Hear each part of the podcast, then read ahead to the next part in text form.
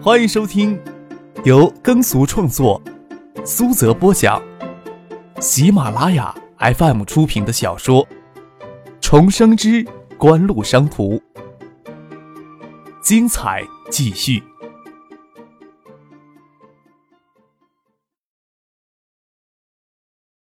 第五百四十五集。张克眼神冷峻的盯着周景喜，台下鸦雀无声。谁都未曾见识过能有哪个学生以严厉、毫不留情言语将国内知名的教授干翻在讲台上。作为听众，所能接触到的信息量是很有限的，眼前的情形也让他们真假难辨。但是周景喜给张克反驳的哑口无言，却又是眼下无法忽视的事实。有人听张克言辞犀利的讲话，只是觉得热血沸腾；有人却觉得张克不知道天高地厚。杜飞他们在教室里后排带头鼓掌起哄。你，周锦喜只觉得胸口堵着一口气儿，头皮发胀，气血直往胸口涌，指着张克的鼻子，却一句话都说不出口。你能不能摸着你的胸口，告诉台下四百多名听众，你刚才提出的观点是出自于你独立的产业观察与思考，而非受到某些利益集团的金钱赞助呢？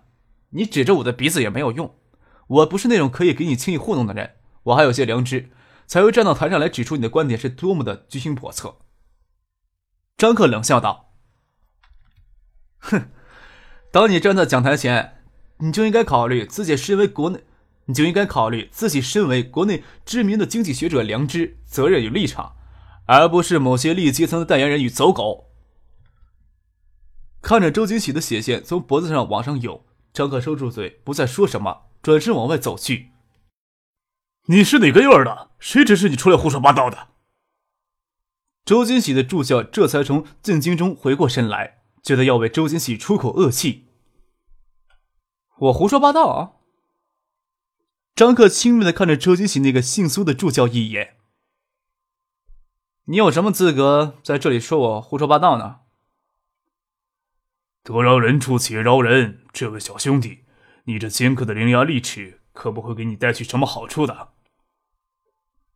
那个中午在教工食堂坐在周金喜对面的中年男子，这时候坐在离教室前排最近的一排，这时候也忍不住要出声教训张克，声音低浑，却无不威胁之意。啊！张克眉毛扬了扬，看着这个总觉得有些面熟的中年男子，冷笑着说道：“要怎么说话才有好处呀？难道像台上那位知名的经济学家周教授说话才有好处？”回头看了周景喜一眼，巧看到周景喜摇摇晃晃的一头往讲台上栽去。周景喜在教室里昏厥过去，教室里顿时像炸开锅的蜜蜂一样。周景喜的助教与国商院的教授沈继一箭步跳上讲台，将额头撞破，倒在地上人事无知的周景喜扶起。陪同周景喜在教工食堂出现的三名中年男子，也都急忙走到讲台上。张可貌似无辜的摊了摊手。他也没有想到周金喜心理承受能力这么差，看他嘴角渗出血丝，大概给气得吐血，这些还得往肚子里咽。趁着混乱，张可拉着陈飞荣就出了教室，杜飞、蒙乐、石学兵也从后门溜出去跟他们会合。杜飞看着谢子佳站到张克的身后，奇怪的问道：“你不得对张克恨之入骨呀？”“我为什么要对张克恨之入骨？”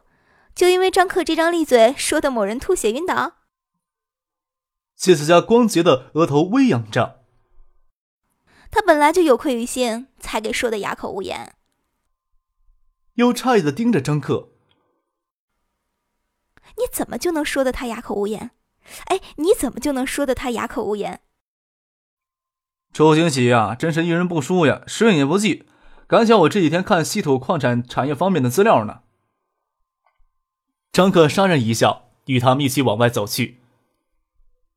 要不是呀，看到讲座跟稀土材料有关，我也不会过来凑这个热闹的。我都要走出来了，没想到他们硬要往我的枪口上撞，我当然不会客气了。谢子佳没心没肺的笑了起来，又偏看着张克装掌上电脑的外套口袋，说道：“这个我就告诉陈静了，你是希望陈静来找你，还是去找丁怀？”他念念不忘的还是中文数字输入技术，随便找谁都成，找我呀也做不了什么事情。”张克说道。这时候已经是黄昏了，周末许多到教室里自修的学生也都纷纷离开教室，回到宿舍里，站在公字梯的台阶上，看着周金喜给人抬了出来，还没有苏醒过来。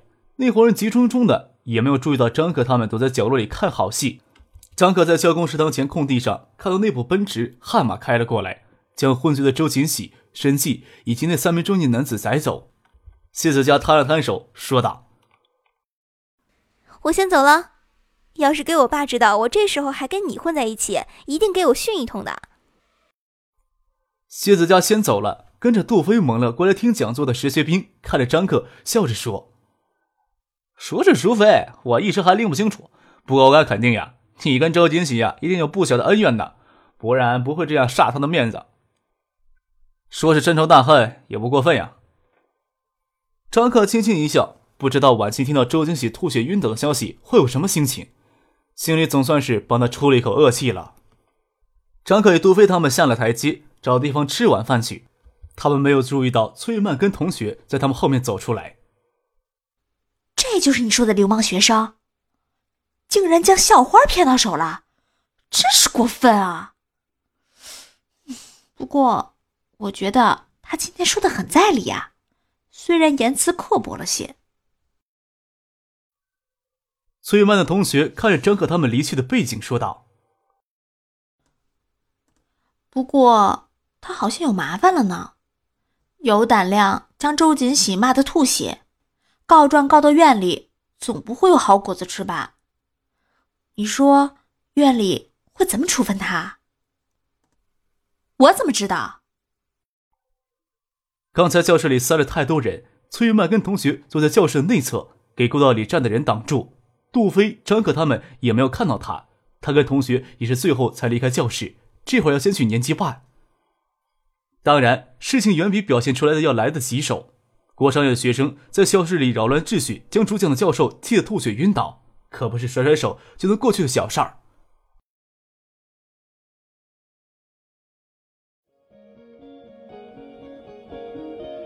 您正在收听的是由喜马拉雅 FM 出品的《重生之官路商途》。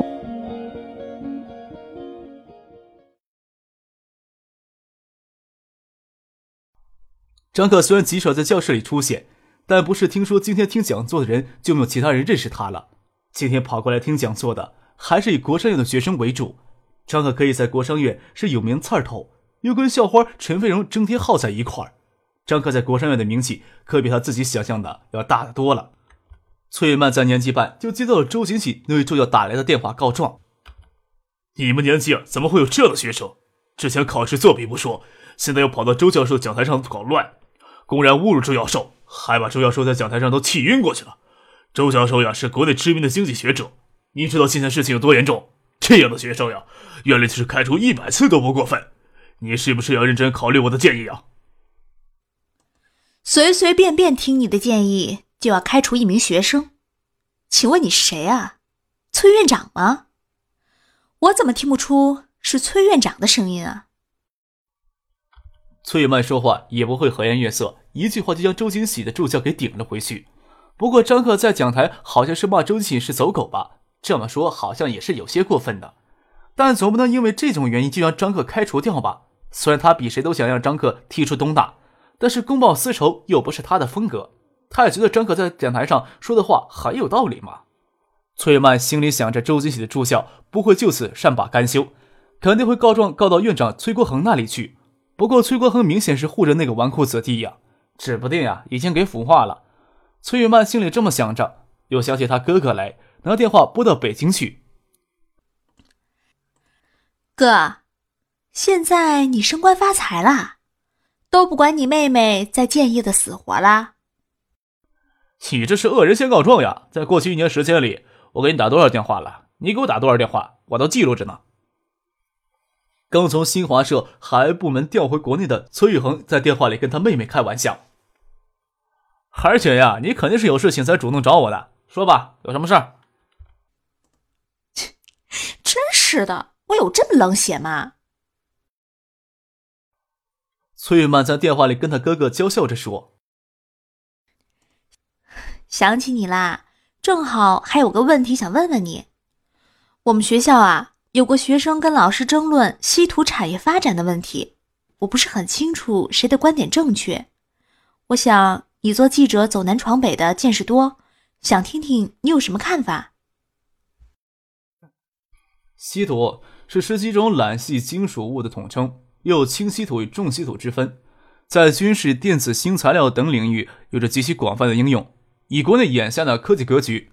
还无法更深刻的去理解稀土在高科技中重要作用，可以说是未来高新科技必不可少的工业原料。随后科技的发展，需求量会日益增长。可能咱们每个人从小学开始就给咱们灌输，我国国内工土是何等丰富，与一些稀有金属一起，是我国唯一在资源储量上占据垄断性地位的矿产资源。弹弓在九二年就说过，中东有石油，中国有稀土。不提过度的开发会造成破坏生态环境。使得稀土矿产在国际市场无法获得与其价值相符的利益。这么重要的资源，应该是发挥出更重要的作用。出了阶梯教室，张克就与杜飞、陈飞他们直接去教工食堂吃晚饭。杜飞、蒙乐、石学兵他们对稀土产业知识很可怜，张克不得不充当起科普讲解员的角色，坐在座位上等上菜的当，给他们讲解起稀土的战略价值。如果中东能组成一个强有力的政府，那将是全世界最强大的国家，整个工业体系都依赖于石油而生存。中东又拥有全球最多的实业工业储量，如今中东各国称得上是富，绝对称不上是强，还不时发动几场战争。之所以会发动战争，多半也是因为石油的因素在背后驱动。这么说，是不是比较能容易理解稀土的战略价值了？更详细的还要等翟德清在专家的协助下整理出一份详细的报告出来。吃过晚饭。张克先回公寓，在教室的便道里边走边边给婉晴打电话。婉晴下午就到建业了，在电话里告诉婉晴下午的事情，说道：“算是呀，帮你出了一口恶气儿。要不是他自己送上门来，还真没有机会抽他的脸。他呀，总是藏在幕后。学校里会不会有些麻烦？毕竟怎么看都不像乖学生的样子。”婉清在电话里笑着问：“不清楚，或许周金喜没有脸去告状吧。”周金喜只能打落牙，带着血往肚子里咽。但是张可不知道，周金喜的助教已经擅自主张告到院里去了。其实张可更希望周金喜将事情闹大，事情闹得越大，声音就越响亮，也能引起更多人的关注。你一直都在跟谁通电话呢？张可走到公寓楼前，翟丹青风风火火走出来。啊，婉清姐的电话。张克指指手机，问翟丹青：“有什么急事找我？”陆文富打不通你电话，就打到傅俊那儿。傅俊通知了我，他去学校找你去了。李远湖想见你。翟丹青问道：“张克他们与杜飞出了公子楼就去教工食堂吃饭，这时候正是用晚餐的时候。李远湖相约共进晚餐呀。”张克揉揉肚子，说道：“哎，正事可惜了呀，刚填饱肚子。”张克好久没有在私下场合与李远湖见面了。其实去年年末因为作弊事情，李远湖主动表达了善意，之后也没有见面的机会。这次难得李远湖相邀，张克当然不敢怠慢，只是不清楚李远湖突然过来找他有什么事情要谈。在教室里将国内知名的学者气吐血，可不是值得什么提倡的事儿。刚见面，李月湖就面带笑意的批评张可。啊，张可摸了摸脑袋，见李月湖话里并无责备之意，笑着说：“消息啊，传出去还真快，只是图一时嘴快，过后见周金喜那样就后悔了，还很内疚呢，想找机会上门赔礼道歉呢。”